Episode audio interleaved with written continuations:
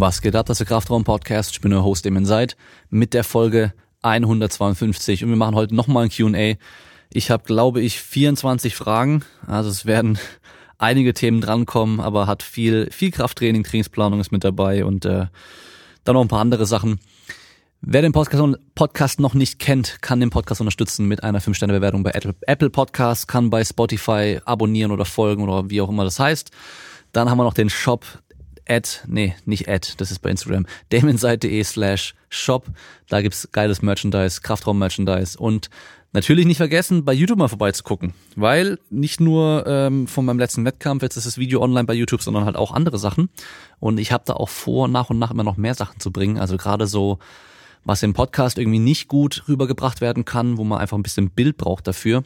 Ähm, sei es irgendwie jetzt äh, Übungstechnik, wobei ich keine keine Kniebeuge an sich äh, erklären werde, weil das gibt es einfach schon tausendmal, aber halt so Sachen, die viele falsch verstehen, zum Beispiel bei der Kniebeuge, wird auch nächste Woche dann kommen. Ähm, oder habe ich auch schon ein, ein Video dazu gemacht. Solche Sachen gibt's dann bei YouTube. Und ähm, ja, Code Kraftraum haben wir bei fitmart.de auf ESM-Produkte 20% sparen. Dann haben wir bei asperry.com 10% sparen, wenn ihr euch die Hosen oder sowas holen wollt. Und bei simpleproducts.de könnt ihr 10, 7% mit Code Kraftraum sparen. So, und dann würde ich sagen, wir legen mal direkt los mit der ersten Frage. Und zwar habe ich ja äh, genau vor einer Woche meinen mein Wettkampf gemacht beim Dedicated Sports Comeback Cup, ein Powerlifting-Wettkampf. Das heißt, äh, wer jetzt Powerlifting gar nicht kennt, Kniebeuge, Bankdrücken und Kreuzheben, jeweils drei Versuche. Und da im Endeffekt so viel Gewicht, wie es geht. Und die Frage ist, steckt dir der Wettkampf noch in den Knochen? Also ist jetzt genau eine Woche her. Ich habe ja auch schon ähm, gestern im Video auf YouTube noch schon ein bisschen erzählt, ähm, dass ich immer noch nicht 100% fit bin. Ich habe jetzt zwar schon zwei ganz lockere Trainingseinheiten gemacht, äh, gestern eine und am Mittwoch eine, aber so an sich, ich bin echt noch schlapp. Also man merkt es einfach, ähm, man, man gibt halt 100% beim Wettkampf und wahrscheinlich merke ich halt auch mehr diese zwei Nächte, die ich dort geschlafen habe, weil ich halt generell einfach ja irgendwo anders nicht so gut schlafe wie zu Hause das Bett ist wahrscheinlich zu hart für mich.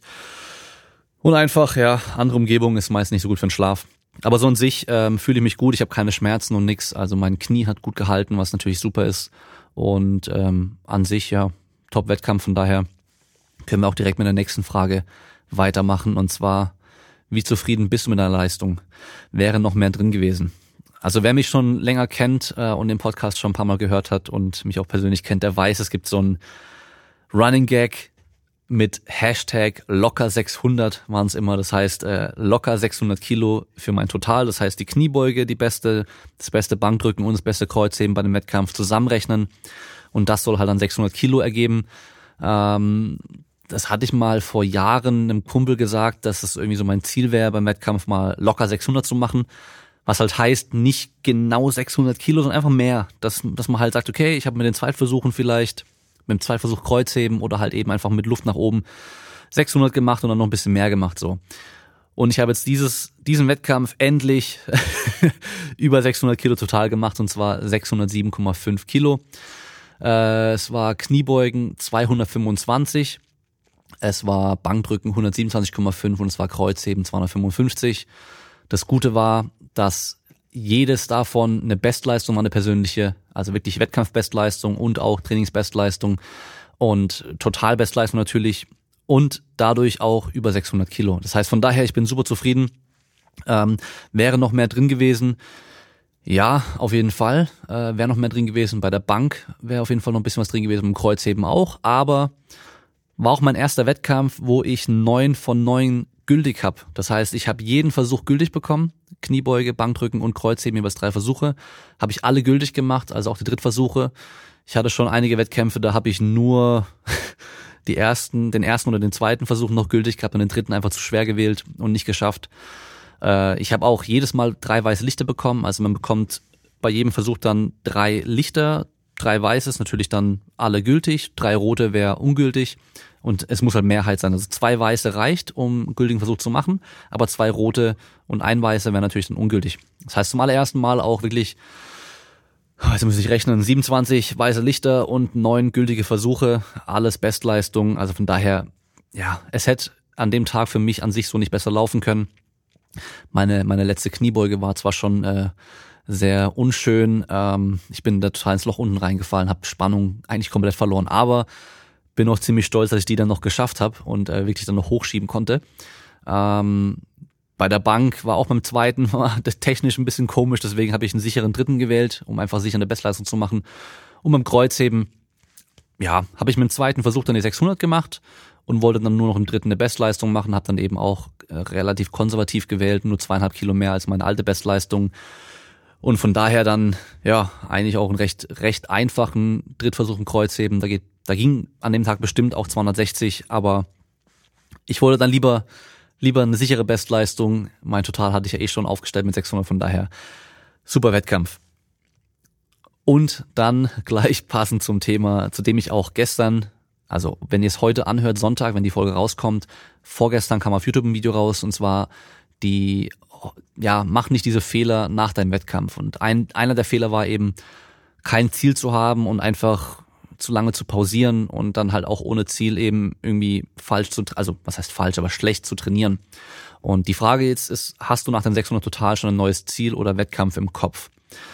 Ähm, dazu werde ich mir morgen eigentlich erst genauer Gedanken machen. Also auf jeden Fall werde ich ganz klar weiter trainieren, das sowieso. Ähm, Wettkampf habe ich keinen im Kopf, also dieses Jahr findet nichts mehr statt, wo ich mitmachen möchte. Ähm, wenn irgendwann nächstes Jahr von Dedicated Sports wenn ein Wettkampf stattfindet, will ich damit machen. Wenn nächstes Jahr das Insanity Meet wieder stattfindet, will ich auch mitmachen. Ähm, das ist ja in der Regel eher im Herbst irgendwann. Von daher dann eigentlich auch nochmal fast ein Jahr Zeit. Und ähm, könnte gut sein, dass Dedicated Sports im Frühjahr vielleicht was veranstaltet. Ich weiß es eben noch nicht genau.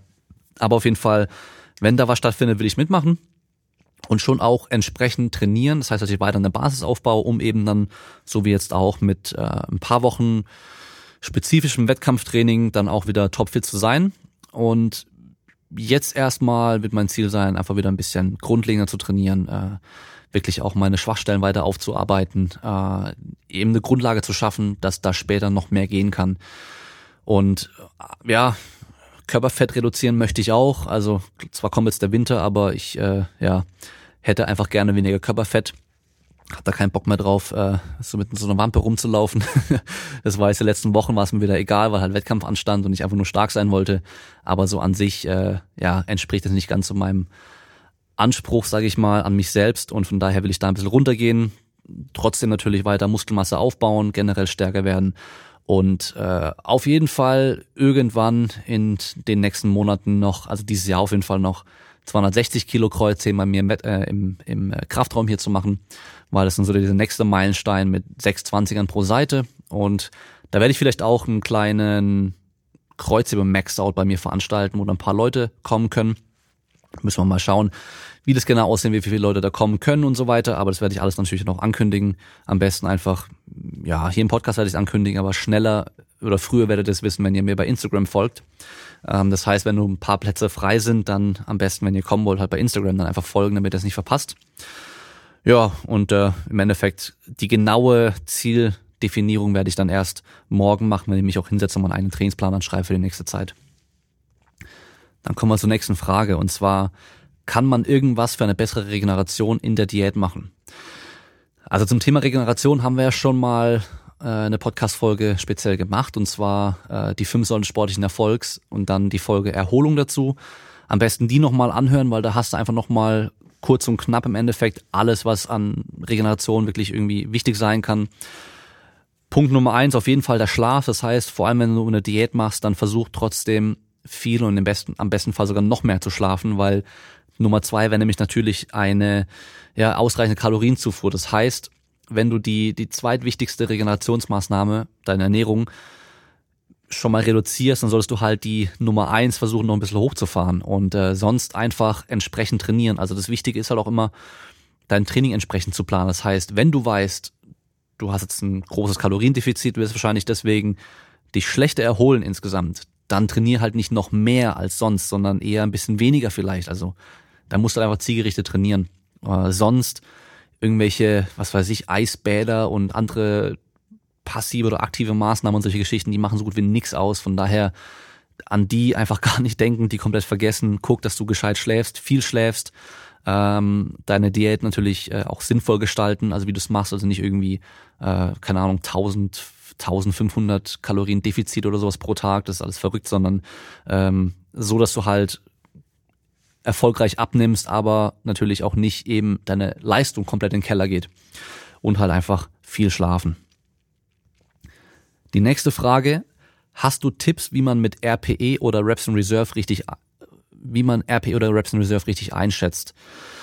Das werde ich sogar relativ häufig gefragt, also auch von äh, Kunden von mir im Coaching und ähm, RPE erstmal bedeutet Rate of Perceived Exertion, das heißt so die subjektiv wahrgenommene Anstrengung. In der Regel im Krafttraining haben wir so eine Skala von 6 bis 10. Äh, das heißt 10 ist die maximale Anstrengung und äh, Reps in Reserve benutze ich persönlich zum Beispiel äh, mit meinen Leuten, auch mit mir selbst, äh, heißt ähm, Wiederholungen, die man im Tank lässt sozusagen. Das heißt, wenn ich zehn Wiederholungen schaffen würde, maximal, und ich habe aber Reps in Reserve 2 drinstehen, dann mache ich nur acht Wiederholungen. Das heißt, ich mache die letzten zwei Wiederholungen mache ich nicht. Und es ist ein bisschen einfacher einzuschätzen als RPE, meiner Meinung nach. Ähm, bei Leuten, die da gar kein Gefühl dafür haben, wie viel Reps in Reserve waren es jetzt bei, einer, bei einem bestimmten Gewicht, bei einer Übung, am einfachsten mal so ein M-Rap machen, das heißt as many reps as possible. Das heißt, du nimmst das Gewicht, ein Gewicht, wo du weißt, mit dem schaffe ich auf jeden Fall ein paar Wiederholungen und mach's mal. Am besten ein Gewicht, was du im Training sonst vielleicht auch hast. Und ich hatte da erst vor kurzem äh, mit einem mit einem Kunden dieses Thema und ähm, ich habe dann eben halt im letzten Satz, wir hatten erst zwei Sätze normal, fünf Wiederholungen, Reps in Reserve 2 gemacht und im dritten Satz hat er dann das gleiche Gewicht gewählt, aber ein M-Rap gemacht, also so viele Wiederholungen wie er konnte.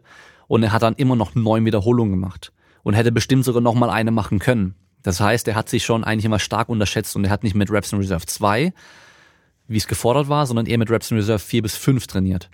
Ja, das heißt, wenn du einfach nicht weißt, wo ist dein Maximum, wo ist deine Grenze, dann kannst du auch nicht einschätzen, wie weit bist du davon entfernt. Und von daher, wenn du wirklich gar kein Gefühl dafür hast, mach mal so ein M-Rap mit einem sinnvollen Gewicht. Also nicht ein Gewicht, was du gerade vielleicht ein- und zweimal schaffst, sondern ein Gewicht, wo du denkst, das schaffst du vielleicht sechsmal oder so oder fünfmal. Und dann, ja, wenn dann halt doch irgendwie acht oder neun oder zehn Wiederholungen rauskommen, dann merkst du so, okay, irgendwas stimmt hier nicht. Eine andere Möglichkeit wäre noch, nach der Handelgeschwindigkeit zu gehen, aber die ist für die meisten äh, nicht so einfach zu messen. Das heißt, wie schnell bewegt sich meine Handel in dieser konzentrischen Phase, also beim Hochdrücken vom Gewicht. Ähm, weil das Interessante ist, egal ob ich jetzt einen Satz mit zehn Wiederholungen mache oder mit drei Wiederholungen, die letzte Wiederholung bewegt sich im Schnitt immer ungefähr gleich schnell. Ja, auch wenn ich einen Maximalversuch bei der Kniebeuge zum Beispiel mache, wird, die wahrscheinlich genauso schnell hochgehen wie bei einem Satz mit zehn Wiederholungen und da der letzte Wiederholung. Das heißt, anhand von der Handelgeschwindigkeit kann ich auch einigermaßen genau abschätzen, wie weit bin ich vom Muskelversagen entfernt. Aber dadurch, dass wir nicht alle irgendwie so ein Linearpotentiometer, irgendwelche anderen äh, Beschleunigungsmesser oder sowas haben, können wir das ungefähr, ja, meistens recht schlecht messen. Äh, die meisten Apps, die ich dazu kenne, die habe ich, gut, es ist schon lange, dass ich ausprobiert habe, aber damals waren die nicht wirklich genau. Und alles andere wäre dann mit am Computer, das Video analysieren und so weiter, ist natürlich sehr aufwendig, macht dann auch keinen Sinn. Das heißt, am einfachsten, mach mal ein M-Rap und guck, wie, viele, wie viel geht und dann weißt du ungefähr, äh, wie weit bist du denn sonst davon entfernt? Passend dazu haben wir eine Frage und zwar fühle mich im Kraftblock trotz hoher Gewichte nicht gefordert. Was machen? Ja, ähm, ganz einfach. Mehr Gewicht. Also ich weiß nicht, wenn wenn da halt draufsteht, du sollst irgendwie fünf Wiederholungen machen und du nimmst am Gewicht, was du vielleicht äh, zehnmal schaffst, dann ist klar, dass du nicht gefordert bist, auch wenn du sagst, ja fünf Wiederholungen ist ja ein schweres Gewicht, aber äh, ja, du musst halt entsprechend der, der Vorgaben trainieren. Also ich weiß nicht, was für einen Trainingsplan du hast, von daher kann ich dir nicht viel mehr dazu sagen, aber einfach mehr machen. Und ich sag mal so, ähm, wenn wir von solchen typischen Trainingsblöcken sprechen, dann ist halt ein Kraftblock in der Regel auch nicht so hoher Umfang wie so ein Hypertrophieblock. Und von daher wirst du da auch nicht ganz so schlapp sein in der Regel. Also du wirst einfach nicht, nicht ganz so krass ermüdet sein, weil du halt einen relativ niedrigen Trainingsumfang im Vergleich zu so einem Hypertrophieblock hast. Und auch wieder passend dazu eine Frage, an einem schlechten Tag lieber zwei Sätze mit angepeilten Reps in Reserve oder besser das Gewicht stärker reduzieren, Reps in Reserve erhöhen und drei Sätze wie geplant machen. Okay, also erstmal ist hier auf jeden Fall, gibt es hier ein Verständnisproblem zu der Trainingsplanung mit Reps in Reserve. Ähm, aber mal um die Frage jetzt noch mal ein bisschen genauer zu betrachten. Das heißt, normalerweise steht bei dir jetzt drauf, du sollst drei Sätze machen, von mir aus mit Reps in Reserve 2 und du würdest da normalerweise dann 80 Kilo nehmen, weil da würden halt zwei Wiederholungen noch übrig bleiben von, dem von den geplanten Wiederholungen, die du machst. Und deine Frage ist jetzt, mache ich einfach nur zwei Sätze davon, 80 Kilo, wenn ich halt nicht so fit bin, oder gehe ich vielleicht auf 75 Kilo runter und mache dafür dann drei Sätze. Aber die Frage ist eigentlich komplett sinnlos, weil dadurch, dass du Reps in Reserve damit dabei hast und du sagst, Reps in Reserve 2 ist mein Ziel, das heißt, ich soll zwei Wiederholungen übrig lassen, dann wähle ich mein Gewicht immer entsprechend so, dass ich halt meine geplanten fünf Wiederholungen mit Reps in Reserve 2 schaffe damit. Dafür ist dieses Reps in Reserve da, dass eben solche Tage, an denen ich nicht so fit bin, automatisch das Gewicht reduziert wird. Das heißt, wenn du einen Trainingsplan hast, bei dem 80 Kilo drin steht und Reps in Reserve 2, dann musst du halt weniger Wiederholungen machen, wenn du an dem Tag dann nicht acht schaffst, sondern nur sechs.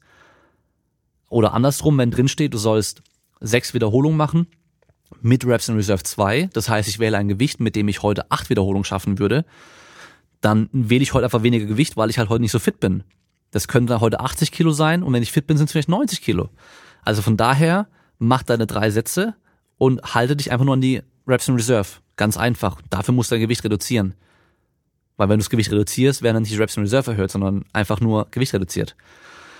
Also von daher, ähm, ja, weiß nicht, ob da das Verständnis zu Reps in Reserve so ganz passt auf deiner Seite. Aber wir machen weiter. Wann würdest du jemandem die Nutzung eines Gewichthebergürtels empfehlen? Ja, das ist so eine Frage, die ist immer schwer zu beantworten. Also einfachste Antwort wie immer, es kommt drauf an. Bist du Powerlifter, bist du Strongman, bist du Gewichtheber und es ermöglicht dir innerhalb deiner Sportart mehr Gewicht zu bewegen, was natürlich dein Ziel ist, dann nimm einen Gürtel. Ganz einfach. Bist du ein Leichtathlet, Spielsportler, sonst irgendwas und du kannst mit dem Gürtel deine Beine stärker belasten und schwerer trainieren und dadurch auch schneller stärker werden, dann nimm einen Gürtel. Du brauchst keine Angst davor haben, dass du durch einen Gürtel, durch so einen Gewichthebergürtel, eine schwächere Rumpfmuskulatur bekommst. Nee, weil der Gürtel an sich, der hebt ja nichts fest, sondern der ermöglicht dir nur, deinen Rumpf härter zu kontrahieren und mehr Spannung aufzubauen. Das heißt, dein Rumpf kann sogar noch stärker arbeiten mit dem Gürtel. Und deswegen kannst du mehr Gewicht bewegen. Und nicht, weil du einen Gürtel anhast und der dich irgendwie passiv stützt, sondern du kannst aktiv mehr Spannung damit aufbauen. Also von daher, ähm, ja, als Hobbysportler, wenn du einfach so trainierst ähm, und es dir egal ist, ob du ein paar Kilo mehr bewegen kannst, dann brauchst du keinen Gürtel. Ähm, der Gürtel schützt dich nicht, der Gürtel ist auch nicht sicherer oder sowas und äh, dein, dein Rücken ist stabiler und du verletzt dich dadurch nicht oder sowas, wenn du den benutzt, sondern Du kannst einfach nur ein bisschen mehr Gewicht bewegen. Und das war's auch schon. Das heißt, wenn es für dich sinnvoll ist, ein bisschen mehr Gewicht bewegen zu können im Training oder halt eben in deiner Sportart, dann nimm einen Gürtel und wenn nicht, dann lass es bleiben. Also es gibt keine Pflicht irgendwie für einen Gürtel. Es gibt auch Powerlifter, ähm, die super, super stark sind oder waren, die auch ohne Gürtel trainiert haben oder auch ohne Gürtel sogar im Wettkampf angetreten sind. Also Konstantin, Konstantin Konstantinovs der hat damals auch den ähm, Kreuzheberweltrekord ohne Gürtel gehoben. Ja, also es gibt äh, Leute, die gerne ohne Gürtel heben, weil sie mit dem Gürtel einfach schlecht in die Position beim Kreuzheben unten reinkommen. Gewichtheber, die natürlich meist, meistens noch tiefer runter müssen in der in der Startposition, um an die Stange zu kommen, weil sie breit greifen und so weiter. Die tragen oftmals auch keinen Gürtel oder eben einen, der vorne schmaler ist, damit sie ein bisschen beweglicher sind, auch wenn er dann weniger hilft. Also von daher gibt da keine keine Regel, dass du einen Gürtel benutzen musst. Und passend zum Gürtel, gibt's schon ein Gürtel-Review Review von dir? Welcher hat das beste Preis-Leistungs-Verhältnis? Ähm, also ich persönlich schwöre auf Pioneer-Gürtel. Das heißt von ähm, Pioneer Fitness äh, aus den USA, komplett handgemacht, Echtledergürtel, kann man sich auch komplett individuell zusammenstellen, wie man sie haben möchte, Material innen und außen, Farben, alles drum und dran. Die haben auch den Pioneer Cut entwickelt, das heißt bei den ähm, Gürtel nicht mit so einem Schnellspannerverschluss, sondern mit einem ganz normalen, ähm, ah, wie nennt man denn das? Also dieser normale Standardverschluss, wo halt eben so ein Metallstab dann durch den Gürtel durchgeht. Ähm, hast du normalerweise irgendwie mal zweieinhalb Zentimeter, glaube ich, ähm, von Loch zu Loch. Natürlich halt kann es ein bisschen zu weit sein und das nächste Loch zu eng. Und da haben sie jetzt versetzte Löcher und dadurch kannst du halt viel feiner den Gürtel justieren. So einen werde ich mir auch noch zulegen irgendwann und äh, wieder komplett auf meine, ja, nach meinen Wünschen irgendwie anpassen lassen, was die Farbe angeht und noch besticken lassen und, und, und, und. Man kann da alles machen, was man möchte. Äh, hab schon auch richtig geile Gürtel von denen gesehen mit komplett Dragon Ball bedruckt und so ein Zeug. Also da kann man schon geile Sachen machen. Ist äh, aus hochwertigem Leder. Ähm, gibt da auch ein Video von dem von dem Typen selbst von Pioneer Fitness, wo er die ganzen Bekannten, also Inza und SPD und Warlander und die ganzen anderen Marken da nimmt und zerschneidet und mal guckt, was da innen drin ist, ja, und wie die aussehen. Und da hat zum Beispiel das Tipp, der Inza-Gürtel hat eine extra Schicht von irgendeinem Kunstmaterial, was niemals weicher werden wird und der wird sich auch nie eintragen, auch wenn viele das sagen. Und da ist halt ein komplett Echtledergürtel, der halt nur aus Leder besteht, deutlich besser, weil der einfach sich an, an dich, an deinen Körper komplett anpasst und einfach mit der Zeit immer bequemer wird. Ich habe meinen jetzt auch schon ein paar Jahre und ich bin super zufrieden damit. Das Gute an so einem Gürtel ist, den kauft man einmal und den hat man dann wahrscheinlich sein Leben lang. Den kannst du an deine Kinder vererben. Wer ein IPF-approved Gürtel braucht, also einer, der auf dieser IPF-Liste steht mit zugelassenem Equipment, der kann sich sogar einen Pioneer-Gürtel mit Pioneer Cut von A7 kaufen.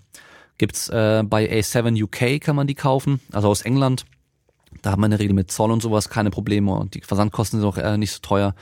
Ist an sich natürlich äh, generell ein bisschen teurer der Gürtel als bei Pioneer direkt, weil man halt klar den Pioneer Gürtel bezahlt plus noch die den A7 äh, Zuschlag, sage ich mal, damit die auch was dran verdienen. Aber so bekommst du halt einen richtig geilen Gürtel, der auch IPF approved ist. Ja, und generell würde ich halt von irgendwie ähm, ach, wie, wie heißt nochmal das Zeug von Mark Bell? Ich weiß schon gar nicht mehr. Von Mark Bell halt und SPD und sowas, die ganzen Gürtel würde ich eher abraten. Vor allem SPD ist so teuer und ähm, von der Qualität auf jeden Fall nicht gleichzusetzen. Und wer so einen schnell verstellbaren Schnellspannergürtel haben möchte, da hat jetzt Pioneer auch was Neues auf den Markt gebracht. Der kommt jetzt dann, glaube ich, die Tage bald raus. Ähm, ein Schnellspannersystem wie von SPD vom Prinzip her nur ein bisschen anders gebaut, dass man auch so einen Gürtel schnell verstellen kann. Ja. Äh, ob da dann sowas auch auf die IPF-Approved-Liste kommen wird, keine Ahnung, aber mir persönlich ist es eh egal, von daher äh, musst du dann gucken, ob du das brauchst oder nicht. So, es geht weiter. Wie war deine genaue Vorgehensweise bei der Sache mit deiner Patellasehne? Das werde ich auch immer wieder gefragt. Und das Problem ist bei sowas ist halt sehr individuell. Also generell, ich hatte einfach nur immer wieder mal Schmerzen, auch nur bei ganz bestimmten Belastungen und halt nicht wie andere, die halt ein krasses Problem haben und durchgehend an diese Schmerzen haben und auch von den kleinsten Sachen schon Schmerzen bekommen. Das heißt, je nachdem, wie es bei dir aussieht, kannst du halt überhaupt nicht davon ausgehen, dass was ich gemacht habe, würde dir helfen sondern muss einfach gucken, in welcher Phase befindest dich du, du dich da gerade, wie viel Schmerzen hast du, was kannst du schmerzfrei machen und so weiter. Ich kann dir da nochmal empfehlen, die Podcast-Folge mit Jonas Gies anzuhören. Die Nummer habe ich gerade nicht im Kopf, aber Sehnenadaptationstraining war auf jeden Fall mit dem Titel gestanden, bin ich mir eigentlich ziemlich sicher. Ähm, der Jonas wird jetzt dann auch demnächst damit mit einem Programm rauskommen direkt. Du kannst dich sonst von ihm auch coachen lassen. Ich habe mich von ihm auch immer wieder beraten lassen und ähm, ja, wenn du sehen willst, was ich persönlich gemacht habe, guck dir meine älteren YouTube-Videos an. Also gerade die Consistency-Reihe, gerade so die ersten paar Videos, da sieht man ganz schön, was ich da einfach gemacht habe. Langsames, exzentrisches Training, sehr kontrolliert, äh, keine schnellen Belastungen, keine schnelle Umkehrbewegung und so Zeug. Ähm, immer wieder geschaut am Tag oder zwei Tage nach der Belastung, wie fühlt sich's an, äh, wurde es deutlich schlimmer, ist es gleich geblieben. Also immer anhand von meiner Belastungsverträglichkeit geschaut, was ich machen kann und äh, ja, im Endeffekt dann noch da wieder angepasst. Dann geht's weiter mit Daily Undulated Periodization, also DUP, DUP für Kampfsportarten. Ich werde bald äh, zu Periodisierung generell eine, eine Podcast-Folge machen. Ich äh, bin da noch in der Vorbereitung drin und da werde ich auch mal die ganz verschiedenen Periodisierungsmodelle mal vorstellen, dass ihr einfach mal auch einen Überblick dazu habt, von was die Leute denn da teilweise reden, was sind die Gemeinsamkeiten, was sind die Unterschiede, gibt es überhaupt wirklich große Unterschiede zwischen diesen ganzen Programmen und so weiter. Und Daily Undulated Periodization heißt eigentlich nur, dass wir innerhalb von so einer Trainingswoche in der Regel verschiedene Belastungen an verschiedenen Tagen so haben. Das heißt, die Belastung ist nicht jedes Mal irgendwie fünf mal fünf, sondern wir haben zum Beispiel vielleicht Montag dreimal acht Wiederholungen, Mittwoch haben wir fünfmal fünf Wiederholungen und äh, Freitag haben wir dreimal drei Wiederholungen zum Beispiel. Das heißt, diese Belastung an sich verändert sich von Einheit zu Einheit und äh, ja, für Kampfsportarten direkt oder Kampfsportler direkt kann sowas natürlich gut Sinn machen, weil man das dann ein bisschen besser timen kann mit, ähm, mit dem restlichen Training, was man macht. Also Man muss ja immer bedenken, dass für Sportler, egal welche Sportart, das, dieses Athletiktraining und das Training im Kraftraum in der Regel nebensächlich ist. Das ist nur dafür da, dass man seine richtige Sportart besser ausführen kann, dass man verletzungsfrei bleibt und mehr Potenzial schafft, um in seiner Sportart besser zu sein. Also es geht nicht darum, im Kraftraum irgendwie abzugehen und am nächsten Tag dann in deiner Sportart beim Training abzukacken, weil du halt so ermüdet bist. Von daher kann sowas Sinn machen, ja, dass man da gezielte Einheiten drin hat, die unterschiedlich sind, um halt entweder für den nächsten Tag fitter zu sein oder halt eben, wenn man weiß, ich habe noch zwei Tage Pause, da dann mehr Belastung reinzuschieben. Ja, also um da genauer drauf einzugehen, boah, da bräuchte man viel mehr Informationen drumherum, wie sieht das ganze Kampfsporttraining aus, welche Belastungen haben wir. Also selbst bei einem Boxer, ja, kämpft er, wie viele Runden kämpft er? Ist der Profi, kämpft zwölf Runden, kämpft nur sechs Runden, wie lange sind die Runden und so weiter. Also das alles ändert schon sehr viel, wie man dann trainieren müsste. Von daher kann ich dir da leider nicht viel mehr Infos geben, aber ähm, ich würde schon sagen, generell für die meisten Sportarten ist so ein DUP oder irgendwie so ein, äh, so ein variierendes Training wahrscheinlich sinnvoller als irgendwie stumpf, ja, vier Wochen lang jeden Tag in den Einheiten die gleiche Belastung zu haben. Es kommt immer ein bisschen drauf an, eben wie, wie sieht die Belastung außerhalb von dem Kraftraum aus und ähm, wie viele Wettkämpfe haben wir pro Jahr und so weiter. Dann volle Range of Motion im Peaking sinnvoll oder lieber nur Wettkampftiefe. Also zielt wahrscheinlich auf Powerlifting ab, da man beim Powerlifting für die Kniebeuge nur eine bestimmte Tiefe erreichen muss, und zwar Hüftfalte unter Knieoberfläche. Ähm, die meisten Gewichtheber, die gehen in der Kniebeuge zum Beispiel tiefer runter. Und da, ja, natürlich macht es Sinn, dann auch nur so tief zu gehen, wie man muss, um halt sich den Weg zu sparen. Allerdings würde ich da sagen, also meine, meine Kniebeuge ist zum Beispiel auch eigentlich immer tiefer als nötig, aber man trainiert halt entsprechend und wenn ich halt über Jahre hinweg mir diesen Umkehrpunkt antrainiert habe, bin ich aktuell sogar schwächer, wenn ich weiter oben umkehren muss. Das heißt, wenn ich nicht ganz so tief gehe wie sonst, bin ich in der Regel da schwächer, weil ich einfach ja, die Bewegung nicht so trainiert habe und dieser Umkehrpunkt da nicht antrainiert ist. Ähm, von daher, klar, im Endeffekt würde ich sagen, ich würde nicht sagen volle Range of Motion, sondern eine andere Range of Motion ist im Peaking weniger sinnvoll, weil im Peaking geht es ja darum, eine bestimmte Bewegung zu trainieren. Es geht nicht um Krafttraining, es geht nicht um Muskelaufbau oder sonst irgendwas, es geht um Bewegung trainieren. Und die Bewegung optimierst du, wenn du sie halt maximal oft mit der höchsten Qualität durchführst. Und wenn du da jedes Mal Variationen drin hast mit verschiedenen Tiefen und so weiter, dann hast du auf jeden Fall, ja, wahrscheinlich nicht den optimalen Trainingsreiz. Genauso wie beim Bankdrücken. Ähm, beim Bankdrücken im Powerlifting macht man in der Regel eine maximal starke Brücke, um den Weg zu verkürzen. Wenn du da jetzt natürlich im Peaking immer dich ganz flach hinlegst und dann weiter runter musst mit der Stange, dann wirst du dann, wenn es darum geht, maximal viel zu drücken im Wettkampf, bestimmt nicht ganz 100% so gut sein, wie wenn du das im Training schon so trainiert hättest. Also von daher, ich würde im Optimalfall im Peaking deine Wettkampftechnik trainieren und nicht irgendwelche Variationen. Also es können natürlich noch Variationen drin sein, aber im richtigen Peking sollte deine Wettkampftechnik auf jeden Fall im Vordergrund stehen. Ja, und dann hier eben sollte man im Powerlifting nur so tief Kniebeugen wie nötig und auch so trainieren. Wie gesagt, ich würde einfach deine natürliche Kniebeuge nehmen, solange sie tief genug ist und so trainieren und dann einfach so auch beugen im Wettkampf. Also ich würde nicht ums Verrecken versuchen, weniger tief zu beugen, als du sonst machst, äh, nur um da zwei Zentimeter zu sparen, sondern geh so tief, wie du sonst auch gehst und trainiere dann da und werde dann da maximal stark. Dein Körper geht wahrscheinlich aus einem bestimmten Grund da auch in die Tiefe rein, weil du da auch am stärksten bist. Dann bleiben wir beim Powerlifting. Und zwar machen Frontkniebeugen als Übung im Powerlifting Sinn. So, jetzt reden wir nochmal ganz kurz über Fragestellung und Sinn. Und zwar ähm, Sinn hat eine Sache immer nur, wenn sie ein bestimmtes Ziel dann erreicht. Das heißt, wir müssen immer erst den Kontext dazu haben.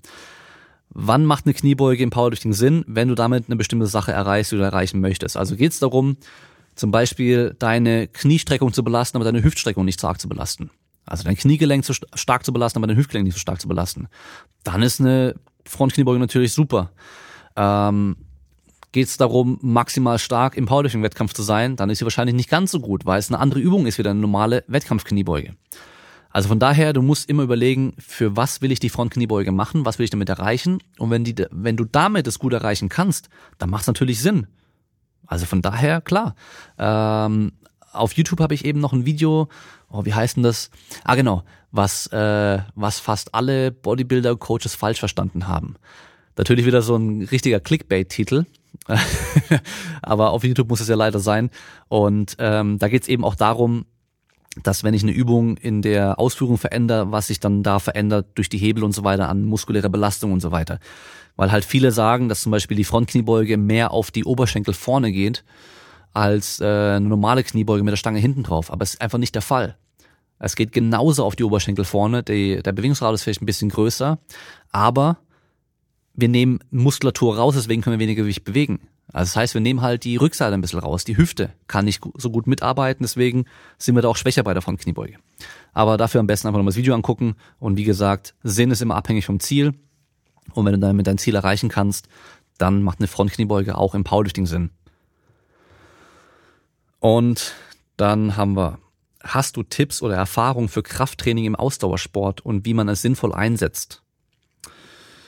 Ähm, Ausdauersport ist auch wieder so ein sehr, sehr weiter Begriff. Also es kann ja sein, dass du hobbymäßig fünf Kilometerläufe machst, irgendwie hier und da mal so einen kleinen äh, Firmenlauf mitmachst oder sowas. Oder halt gerne Krafttraining machst. Oder zum Beispiel wie Arne Gabius, der auch schon im Podcast zu Gast war und äh, den deutschen Rekord im Marathon läufst. Für den macht natürlich Krafttraining einen viel kleineren Teil aus wie für eine ja, 1000 Meter Läufer oder keine Ahnung, 1500 Meter oder 3000 oder sonst irgendwas. Also da nochmal vielleicht die Folge mit Arne Gabius anhören. Einfach weil er halt auch davon erzählt, wie er Krafttraining macht und sein Krafttraining sieht natürlich ganz anders aus wie Powerlifting oder Gewichtheben. Braucht er auch nicht. Er braucht einfach nur eine, eine grundlegend gut funktionierende Muskulatur, die einigermaßen ausgeprägt ist und es geht um Verletzungsprophylaxe, es geht auch um andere Belastungen. Ähm, aber 10 Kilo mehr Muskelmasse macht für den zum Beispiel überhaupt keinen Sinn. Von daher, es kommt immer wieder ein bisschen drauf an, wie krass du in diesem Ausdauerbereich auch drin bist. Also wie weit bist du entfernt an diesem kurzzeitigen, schnelle, hohe Belastung, wenn man sich so ein, so ein Kraft-Ausdauer-Spektrum anschaut. Das heißt, auf der einen Seite haben wir maximal Kraft, eine Wiederholung, so viel Gewicht wie es geht. Auf der anderen Seite haben wir einfach eine maximal lange Belastung ohne Widerstand. Wo befindest du dich da? Und je mehr du halt in Richtung Kraft gehst, bei deinem Ausdauersport, zum Beispiel Fahrradfahren, also Bahnradfahren, zählt irgendwo schon auch als Ausdauer, je nachdem welche Distanz und so. Aber da ist natürlich Kraft äh, eine wichtige Komponente. Und ähm, wie gesagt, beim Marathon eher weniger. Da hast du in der Regel kein Kraftdefizit und deswegen bist du langsam oder sonst irgendwas. Aber selbst da kann Sinn machen, irgendwie deine Sehnenstiffness zu erhöhen, dass du einfach ein bisschen energiesparsamer laufen kannst und ein bisschen reaktiver laufen kannst und so weiter. Und das sind alles Sachen, die du durch Krafttraining und spezielles Training erreichen kannst. Ähm, von daher wieder schwer zu sagen, äh, ja, wie, wie du es da sinnvoll einsetzen kannst. Kommen wieder aufs Ziel drauf an. Aber generell, ähm, wenn es darum geht, dass jemand gerne einfach Ausdauersport macht und noch sinnvoll Krafttraining machen will dazu, dann nimm ein paar Grundübungen von mir aus Kniebeugen, Schulterdrücken und äh, Klimmzüge oder sowas und trainier die einfach, dass du ein bisschen stärker wirst. Da baust du grundlegend im ganzen Körper Muskulatur auf und wirst stärker und wirst wahrscheinlich robuster, wirst stabiler und äh, weniger anfällig für Verletzungen. Weil generell stärkere Athleten haben weniger Belastungserscheinungen, haben weniger Verletzungen, sind reaktiver, sind schneller, springen höher und so weiter. Von daher macht schon auch Sinn, auch da ein bisschen stärker zu werden. Und dann bleiben wir noch bei dem Ausdauer-Ding und ähm, hier macht jemand, möchte jemand lange Rennradeinheiten machen und fragt, ob er die nach dem regulären Krafttraining machen soll oder an trainingsfreien Tagen. Und äh, Fokus ist die Kniebeuge verbessern. Er macht Ganzkörpertraining Montag, Mittwoch, Freitag, aber er fährt gerne Rennrad. So, jetzt müssen wir überlegen, wenn Fokus die Kniebeuge ist, dann macht es natürlich auf jeden Fall Sinn, maximal erholt in so ein Kniebeugen- oder Ganzkörperkrafttraining reinzugehen. Das heißt, in deiner Einheit soll auch die Kniebeuge am Anfang stehen, wenn du die Montag, Mittwoch, Freitag machst. Natürlich kannst du dann, wenn du Montag deine Kniebeuge gemacht hast, danach dann noch irgendwie Fahrrad fahren gehen. Aber was du halt wissen solltest, wenn je länger diese Einheiten, je härter diese Einheiten ausfallen, desto mehr wird es diesen Reiz, den du vorgesetzt hast, auch wieder ein bisschen hemmen. Und das ist halt das Problem. Ähm, das heißt, wenn dein Krafttraining dein Fokus sein soll, dann würde ich das Ausdauertraining natürlich so weit entfernt davor machen. Das heißt, wenn du zum Beispiel Dienstagabend dein Ausdauertraining machst um Mittwochmorgen dein Krafttraining machst, dann wirst du höchstwahrscheinlich am Mittwochmorgen noch negativ beeinflusst sein durch dein Ausdauertraining am Dienstagabend. Ja, aber wenn du halt das Dienstagtraining auf dem Rad einfach ein bisschen entspannter machen kannst, dass du am nächsten Tag eben nicht mehr viel davon spürst und vielleicht dann halt 24 Stunden Zeit hattest dazwischen, dann wird es auch kein Problem sein. Und mal ganz ehrlich, die meisten, die hier zuhören, ich selbst auch, und die meisten Leute, die auch äh, irgendwie ambitioniert Sport machen, die sind so weit entfernt von einem Niveau, wo man sagen müsste, dass da noch extra irgendwie Ausdauertraining oder sonst irgendwas da so richtig negativ reinhauen würde und du deswegen deutlich schlechter wärst, ja. Das heißt, du kannst bestimmt noch deutlich stärker in der Kniebeuge werden und halt auch dreimal die Woche Rennrad fahren gehen, ähm, ohne eben, ja, irgendwie krasse Einbußen zu machen, was deinen Fortschritt angeht. Wie gesagt, wenn dein Krafttraining im Vordergrund stehen sollte, dann mach da natürlich, gib da Gas, mach das intensiv, aber dein Ausdauertraining eher ein bisschen entspannter angehen. So, dann lass mich mal schauen. Die nächste Frage. Äh, hast oder hattest du einen Mentor bezüglich Coaching und Athletiktraining? Also immer wenn ich irgendwie von, von so einem Mentor oder sowas höre, dann, dann denke ich immer an die Amerikaner irgendwie. Das ist so ein typisch amerikanisches Ding mit so einem Mentor und sowas. Ähm, nö, direkt hatte ich keinen Mentor, aber ich glaube auch in der heutigen Zeit von Social Media vor allem braucht man auch speziell keinen Mentor mehr, weil man kann ja sehr gut entscheiden, welchen Leuten man folgt, von welchen Leuten man den Inhalt konsumiert, welche Inhalte man generell sieht und so weiter und kann sich da dann eine ganz gute Blase zusammenstellen und sich davon einfach inspirieren und beeinflussen lassen.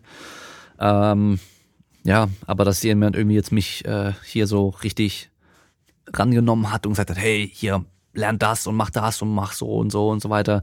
Nee, hatte ich nicht. Ähm, ich glaube, ja, jetzt haben wir, glaube ich, noch zwei Fragen, die in die Richtung gehen. Und zwar, wie bist du damals an dein Praktikum beim OSP gekommen und was hast du dort gemacht? Also ich weiß ja, dass viele Leute ähm, immer wieder neu zum Podcast dazukommen und eben halt dann auch mich und so noch nicht so gut kennen und so weiter. Aber ich glaube, das habe ich echt schon oft beantwortet. Ähm, es gibt auch irgendwo Folge 30 rum oder sowas, glaube ich, gibt es eine Folge äh, über mich direkt. Da hat meine Freundin mich interviewt und ähm, beim bei Dings, bei den Hipstern of Doom im Podcast haben wir auch über sowas geredet und bei, bei Progressive Muscle Talk auch. Da habe ich auch darüber, glaube ich, geredet. Aber klar, also OSP einfach, einfach gefragt. ja, Fragen kostet nichts. Ich habe einfach einen Dozenten bei uns an der Uni gefragt, von dem ich wusste, dass er auch am OSP arbeitet, ähm, ob man da Praktikum machen kann und so weiter. Und er meinte, ja klar. Ich habe mit dem auch schon hier und da mal ein bisschen gequatscht gehabt über das Training so generell, auch so ein bisschen so mal, ja, bisschen dann irgendwie gelästert über CrossFit damals und keine Ahnung was und so. Einfach so ein bisschen so den, den, die Unterhaltung gesucht mit ihm und halt auch so ein bisschen anmerken lassen, ich bin interessiert, ich habe ein bisschen Ahnung und so weiter. Und ähm, dann hat er halt auch klar gesagt, klar, ähm, sowas geht immer. Ich soll mich mal, soll mal eine Bewerbung fertig machen und ähm, die dann da abgeben und so weiter. Und dann habe ich halt auch den Platz dann bekommen. Ähm, ja, ich glaube, Praktika laufen eigentlich immer so, dass du einfach nur anfragst und äh, dann, dann kriegst du in der Regel auch die Möglichkeit, außer es gibt jetzt halt 10.000 Bewerber, die bei Bayern München irgendwie Praktikum machen wollen, keine Ahnung, aber bei unserem OSP bisher, glaube ich, alle, die sich da wirklich bewerben, beworben haben für ein Praktikum, wenn, wenn nicht gerade eh schon Praktikanten da waren, die hatten dann auch irgendwann die Möglichkeit, da auch Praktikum zu machen. Ja, was habe ich dort gemacht? Ähm, ich habe ähm, mit dem Bundesstützpunkt-Mädels von vom Volleyball-Nachwuchs dann zum Beispiel Athletiktraining gemacht. Ich habe schon, bevor das Praktikum losging, bin ich mit dem äh, Baden-Württemberg-Kader von U16 Golf bin ich zum Trainingslager gefahren und habe hab die unterstützt. Ähm, habe dann die ganzen Sprint- und Sprungmessungen, Auswertungen gemacht und äh, die Datenbanken gemacht und ähm, ja, einfach überall unterstützt und so. Also irgendwie Kaffee holen war ich nicht einmal. Ähm, aber wie gesagt, einfach halt ja unterstützt überall und ähm, war auf jeden Fall interessant und cool und halt auch mal eine Sache, die man sonst vielleicht nicht zu sehen bekommt. Und dann passend dazu nochmal, wie bildest du dich weiter? Nutzt du Bücher oder den Austausch mit anderen in der Branche? Klar, Bücher ähm, lese ich immer wieder mal auch welche. Ähm, ich muss aber sagen, ich bin oftmals ein bisschen enttäuscht von Büchern, die rauskommen, die auch ein bisschen gehypt werden in der Szene, weil die halt einfach von anderen Leuten einfach nur aus dem, aus dem Kreis von diesen Personen halt einfach gehypt werden. Die unterstützen sich halt gegenseitig, ist klar, aber ähm, es gibt halt selten was Neues, sag ich mal, wirklich was bahnbrechendes Neues, ähm, sondern es meistens einfach nur das Gleiche nochmal anders verpackt, so, was man schon kennt. Ähm, ich äh, habe natürlich Austausch mit anderen in der Branche. Ich habe einige Kollegen, mit denen ich mich dann auch austausche. Ich habe auch gezielt Leute, die ich bei bestimmten Themenbereichen irgendwie fragen kann, wenn ich da irgendwie Hilfe brauche und so weiter. Ähm, ich bin ja kein Physiotherapeut, aber ich weiß genau, dass ich halt zum Stefan gehe, wenn ich äh, physiotechnisch Fragen habe. Ähm, wie gesagt, ich habe einfach Leute, wo ich weiß, die kann ich fragen. Ähm, die sind einfach, haben mal eine höhere, größere Expertise in anderen Bereichen als ich und ähm, können mir da dann weiterhelfen. Und da bin ich mir auch sicher, dass ich da auch gute und sinnvolle Informationen von denen bekomme. Äh, ist natürlich immer so ein Problem, dass man halt, wenn man halt keine Ahnung von dem Thema hat, dann weiß man halt nicht, redet der jetzt scheiße oder nicht. Aber dadurch, dass man ja auch sonst mit denen Kontakt hat und weiß, dass die halt auch gewissenhaft und evidenzbasiert arbeiten, dann bin ich mir auch ziemlich sicher, dass es da auch dann kein Quatsch ist, den die mir erzählen. Ähm, zum Beispiel, wenn es um Pharmazie geht, habe ich ja absolut null Plan. Aber dann gehe ich halt zu Alex Ketterer, der auch schon im Podcast war. Der hat Pharmazie studiert, von daher, äh, der hat auf jeden Fall richtig Ahnung. Wenn wir dann, wenn dann irgendwie ein, ein Athlet von mir kommt und sagt, ja, der hat jetzt vom Arzt das und das bekommen, das Medikament, dann frage ich immer gleich mal ihn, so, hey, was, was äh, meinst du dazu? Äh, macht das Sinn? Macht das keinen Sinn? Müssen wir aufpassen mit Nebenwirkungen und so weiter? weil ja, der hat einfach viel mehr Plan da als ich und bevor ich da jetzt irgendwie rumgoogle, auf irgendwelchen Seiten unterwegs bin und es schwer einschätzen kann, weil mir einfach das Hintergrundwissen dazu fehlt, frage ich einfach direkt ihn. Äh, und sonst natürlich ähm, generell bilde ich mich immer äh, themenweise weiter und zwar ich werde immer wieder mit Sachen konfrontiert, mit Themen konfrontiert. Das heißt, ich habe irgendwie einen Sportler, der jetzt mit einer anderen Sportart zu mir kommt, von der ich noch nicht wirklich Ahnung habe also die Sportart an sich kenne ich einfach nicht gut, weil ich die noch nie betreut habe oder selber nie gemacht habe. Das heißt, dann fange ich an, mich da einzuarbeiten. Was haben die für Belastungen? Was, was brauchen die, um da erfolgreich zu sein? Wie ist äh, Belastung zu Pauseverhältnis? Wie sieht da eine, eine normale Saison bei denen aus und so weiter? Und ähm, dann arbeite ich mich da rein und dann habe ich halt immer diese Themen, in die ich mich wieder reinarbeiten muss. Der Podcast hilft mir natürlich auch. Ähm, Gerade jetzt die nächsten Wochen habe ich mir da einige Themen rausgesucht. Also wird noch ein bisschen einiges noch, also das heißt ein bisschen, da werden auf jeden Fall einige coole Themen kommen. Ähm, auch alles Sachen, die ich auch schon gelernt habe natürlich und äh, von denen ich auch Ahnung habe, wenn man sich nochmal hinsetzt und dann nochmal alles nochmal richtig durchgeht und es versucht auch nochmal gut aufzuarbeiten und auch verständlich und sinnvoll zu erklären, dann ja, kommt man einfach nochmal tiefer da rein in die Materie. Das habe ich auch gemerkt bei Vorträgen oder so. Wenn man einen neuen Vortrag halten muss über ein Thema, was man vielleicht vorher gar nicht so krass irgendwie äh, die letzten Jahre auf dem Schirm hatte, weil man das halt früher mal sich da informiert hat und dann einfach nicht mehr benutzt hat, weil es, ja, hat es keinen Athleten, der irgendwie das gebraucht hat oder hast halt auch einfach mit dem Thema nicht viel zu tun gehabt, dann kommst du nochmal viel, viel krasser rein, weil du kannst es nur gut vortragen, wenn du auch Ahnung davon hast. Klar, du könntest halt ganz schnell irgendwas zusammenschreiben von Wikipedia und sonst irgendwas, aber spätestens wenn dann die Fragen dazu kommen, kannst du halt ein Problem kriegen. Also von daher hilft mir auch der Podcast und ähm, sonst natürlich schaue ich, was die Studienlage sagt, äh, guck immer wieder rein, was neue Sachen rauskamen für Themen, die mich interessieren und so und äh, bleibt da auf dem aktuellen Stand. Social Media kann da auch gut sein. Also Social Media ist nicht immer nur böse, sondern man kann auch den richtigen Leuten folgen, die halt eben nicht nur irgendwelche Selfies posten oder oder Booty Pics mit Hohlkreuz und keine Ahnung was, sondern halt eben sinnvolle Sachen posten und dann bleibt man da auch generell noch so ein bisschen auf dem aktuelleren Stand. Natürlich nicht einfach immer alles eins zu eins übernehmen und einfach alles glauben, sondern halt auch dann mal nachprüfen und so, aber so an sich, um zu wissen, was in der Branche so abgeht, kann man auch da ein paar sinnvollen Leuten folgen und dann bleibt man da auf einem ganz guten aktuellen Stand. So, lass mich mal gucken. Wie ist es für dich, wenn Gäste im Podcast in Anführungszeichen Quatsch erzählen? Zum Beispiel denen vor dem Training. Und da kann ich direkt zum Beispiel sagen, denen vor dem Training ist kein Quatsch. Es kommt immer darauf an, warum man es denen vor dem Training macht und wie man es vor dem Training macht. Ja, also allein schon deswegen ist die Frage so ein bisschen, ja, wie soll ich sagen, also es generell ist keine Sache pauschal irgendwie immer schlecht und immer falsch und nur negativ oder nur positiv und immer gut und sonst irgendwas. Außer vielleicht Athletiktraining äh, und ein paar andere Dinge, aber so generell ähm, kann alles irgendwo sinnvoll sein von den Trainingsmethoden, die wir benutzen, so. Und ich differenziere auch bei den Gästen einfach ganz klar zwischen Experten in einem Fachbereich, irgendwelche Sportwissenschaftler, Physiotherapeuten, Psychologen, was weiß ich, ja. Da suche ich mir auch nur die Leute aus, von denen ich weiß, die reden keinen Scheiß. Bei Sportlern, die ich einlade, oder Leuten, die halt einfach nur, keine Ahnung, voll viel abgenommen haben oder sonst irgendwie was krasses erlebt haben, da habe ich keine Ahnung, was die erzählen werden. Aber da geht's ja auch nicht darum, was der dann spezifisch an fachlichen Informationen erzählt, sondern an, geht's um die Geschichte.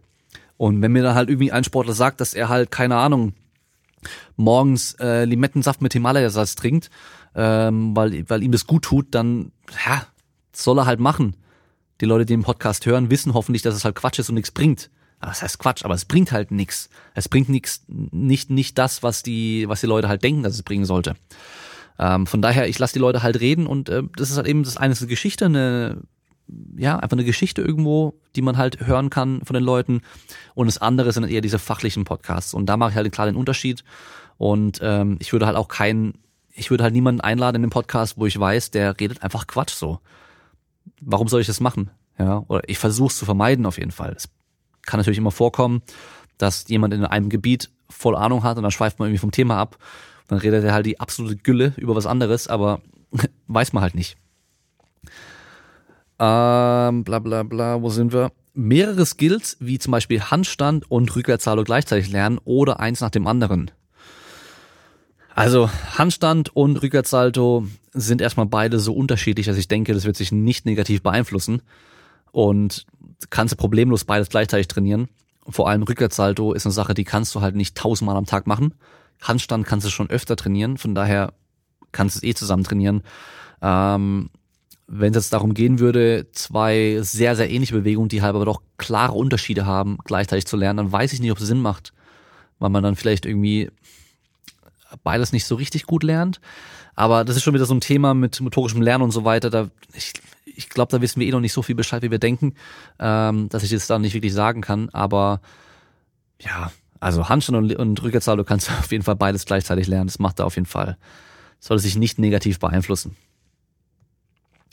Dann haben wir ja eine Frage, die ich eigentlich nicht beantworten kann, aber wir machen es trotzdem mal. Wie werden Muskelwachstumsreize durch Spielsporttraining am nächsten Tag beeinflusst?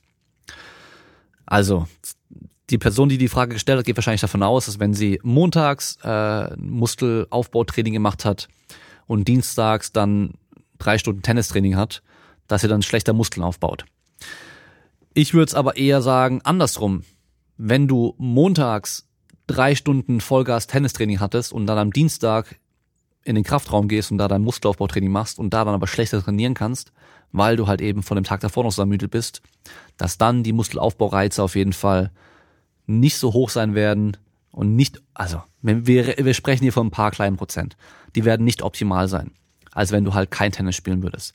Aber in der Praxis für uns wahrscheinlich komplett irrelevant. Das sind so Sachen, da brauchen wir uns keine Gedanken drüber machen, weil dein Spielsporttraining wirst du eh machen müssen, wenn du deine Sportart durchführst. Und da hast du in der Regel auch keine Kontrolle, wann du Training hast. Wenn deine Fußballmannschaft Dienstag, Donnerstag und Freitag Fußballtraining hat, dann trainierst du halt Dienstag, Donnerstag, Freitag. Und dann bleibt dir nichts anderes übrig, außer Montag, äh, Mittwoch und Sonntag vielleicht, wenn kein Spiel ansteht, dein Krafttraining zu machen. Bleibt dir nichts anderes übrig. Also von daher, ja, mach einfach und ähm, versuch einigermaßen intelligent an die Sache ranzugehen. Eben nicht jedes Training alles Vollgas komplett zerstören, sondern halt eben so, dass du am nächsten Tag performen kannst in deiner Sportart und dann soll das auch passen.